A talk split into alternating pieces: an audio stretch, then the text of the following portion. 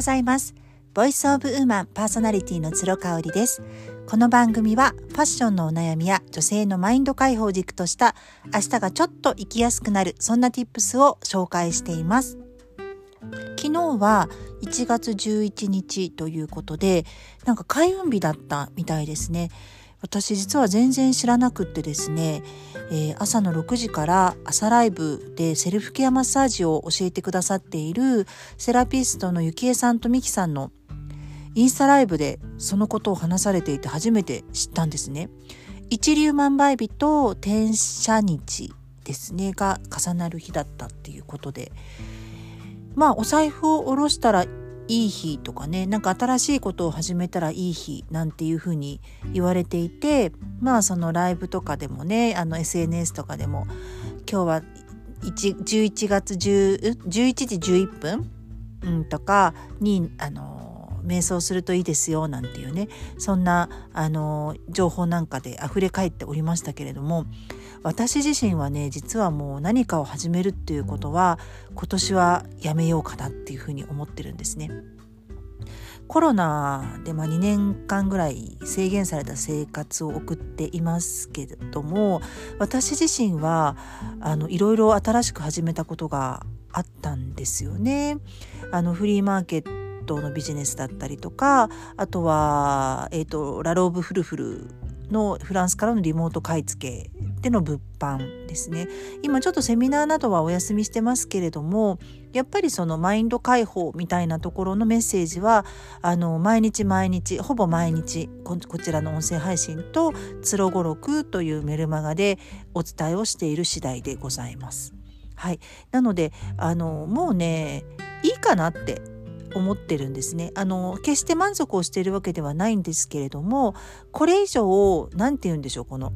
コンテンツを増やすとですね私自身がいっぱいいっぱいになってしまうかなという感じなんですね。今ちょうど手放しをしている時期なので、えー、時間のかかる家事だったりとかあとは子どもたちにあれこれ干渉することとか主人に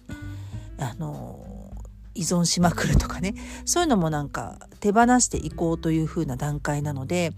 まあ、何かを始めるっていうよりかは何かをこうやめたり捨てたり手放したりっていう段階に来ていますよね。でその中でね私ねもういい人をねやめようと思っています。ただこれを聞くといやいやあなたいい人じゃないじゃんって思う人もたくさんいると思うのである程度ね、うん、そういう意味ではなくってあの私が私でね私の中でそういい人だって思い込もうとして何か頑張ろうとする何者かになろうとするっていうのをもうやめようかなっていうふうに思っています。えー、相変わらず2022年も Voicy のね、音声配信にお世話になっておりまして、えっ、ー、とね、だいぶね、リスナーさん、プレミアムリスナーさんも、あの、プレミアムリスナーは変わらずに4つほど登録をさせていただいているんですが、通常毎日聞いている方の配信はね、登録かなり限定したんですね。今ね、5人か6人ぐらいまで減らしました。もともと30人ぐらい登録してたんですけれども、まあちょっとね、あの内容が自分の中にこう刺さらないなとか、言葉の選び方とか、あと声質とか、あの音声配信ってやっぱり相性がすっごく顕著に出るので、自分の好き嫌いがね、ものすごくこう出るんですよね。なので、そのあたり精査をしまして、今は5、6人に絞ってます。もうちょっといるかな ?7、8人ぐらいかな？でも毎日更新してない方もいらっしゃるので、まあ随時聞いてるのはやっぱり5、6人の方かなという感じなんですよ。で、その中のお一人でね、あの、綾島さんっていうあのミニマリストの方ですね。すごく有名な方。ブログで有名になられたのかな、うん、あのこの方私全然存じ上げなくって音声配信で初めてその人となりをあの知ることになりました。で、えーと、去年の夏前ぐらいにご出産をされていてまだまだ小さいお子さんをねあの子育て真っ最中っていうことでその合間を縫っても毎日結構気づきの多いですねそれこそお片付けに関してとかあと思考の整理の達人なんじゃないかなというふうに思っていてあの気づきがとっても多い内容をねあのほぼ毎日配信してくださってたんですよ。で赤ちゃんのあの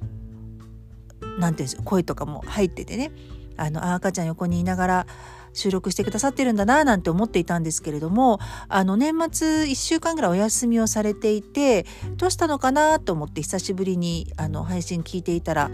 あの乳腺炎にかかっちゃったみたいなんですね。で乳腺炎ってあの私自身はねかかったことがないんですけど妹がね1回か2回かかってて本当に辛そうでもう赤ちゃんにおっぱいあげなくちゃいけなくて寝不足でフラフラな上に自分が熱が出ちゃったりするんですよね。でもパンパンにあのおっぱいが張っちゃうのであの座れると痛いんだけどでも座れないと綺麗なあのお乳が出ないんですよね。母乳が出ないんですよね。あの経験された方本当にお辛かったと思うんですけれどもね。綾島さんもそれで年末年始ずっとあの不調だったらしいんですよ。であの名前はおっしゃってなかったけど桶谷式なのかな。私もあの卒入の時にあのバストケアでね桶谷の助産師さんにマッサージしてもらって無事に卒入することが綺麗なねバストで卒入することができたっていう経緯があるんですけれども、まあ、乳腺炎にかかると皆さんそんな感じで感じであのバストケアをされている人のとこに行きますね助産師さんのところに。でやっぱその時にねあのすごい言われたらしいんですよね。あの仕事も大事かもしれないけれども子供と今いる時間ってあのもう二度と戻ってこないのよと。で仕事はいつからでも始められるけれども子供はどんどんどんどん大きくなっちゃって今しかないのよっていうことを言われてねであの無理をしてたんだなと自分はフリーランスで自由が利くからといってあの産後間もなくからも仕事も家でしていたし音声配信も毎日ね待ってくださる方がいるからってことでされてたみたいなんですよね。ただもうあの続けることよりかもやめることの方が勇気がいるなっていうことに気づかれたっていうことでこれはもう本当に私も同感でした。であの今はねあのそういった意味で自分の体をいたわることと赤ちゃんとのかけがえのない本当に二度と戻ってこないのでねその時間を十二分に味わうということで音声配信の頻度を減らしますっていうことで今週1ぐらいであの配信をしてくださってるんですけれどもまあすごい反響があったみたいで私もコメント残しちゃったぐらいですね。あの本当にねそうだなと。でもううちはもう赤ちゃんではないですけれどもあの長男が 6, 6年生になりますし下の子も3年生ということでねあのー、本当にかけがえのない時間ですよね。